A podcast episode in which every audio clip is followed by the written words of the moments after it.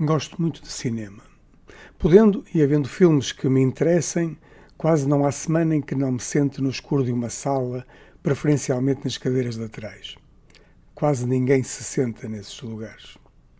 Ontem não foi exceção, exceto a necessidade com que fiquei de falar sobre o assunto.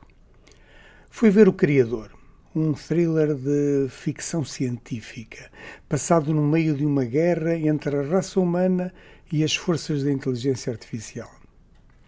Esta coisa da inteligência artificial está na moda. A história é básica e cheia de mensagens subliminares. Robôs das forças da inteligência artificial lançaram uma bomba atómica sobre Los Angeles e mataram milhões de pessoas.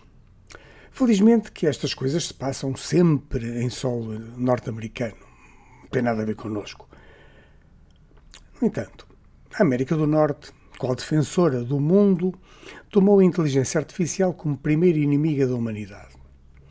A inteligência artificial refugiou-se na sombria Nova Ásia, onde tem uma poderosa força militar composta por robôs. Os americanos vão até lá para destruir, em especial a última e mais poderosa arma jamais inventada, que estará a ser programada para destruir a humanidade.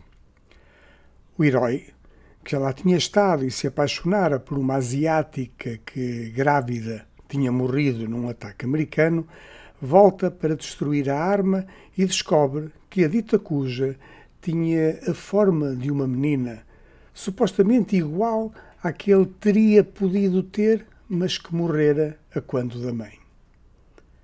O herói apaixona-se pela máquina, a máquina diz-lhe que só quer o bem do mundo e da humanidade, e devido a isso, o herói ataca o amigo e companheiro de armas, que acaba por morrer, e mata milhares de pessoas na tentativa de salvar o robô, o que consegue, à custa também da sua própria vida. Ficamos a saber que a inteligência artificial é boa, que as pessoas são más, que vale mais a continuidade da existência de uma máquina pensante do que a vida de pessoas e que isto é mais uma tentativa de lavagem cerebral para que aceitemos calma e disciplinadamente o futuro que há de vir. Mas não liguem ao que eu digo. Estas minhas palavras não passarão por certo de teorias da conspiração. Enfim, até depois.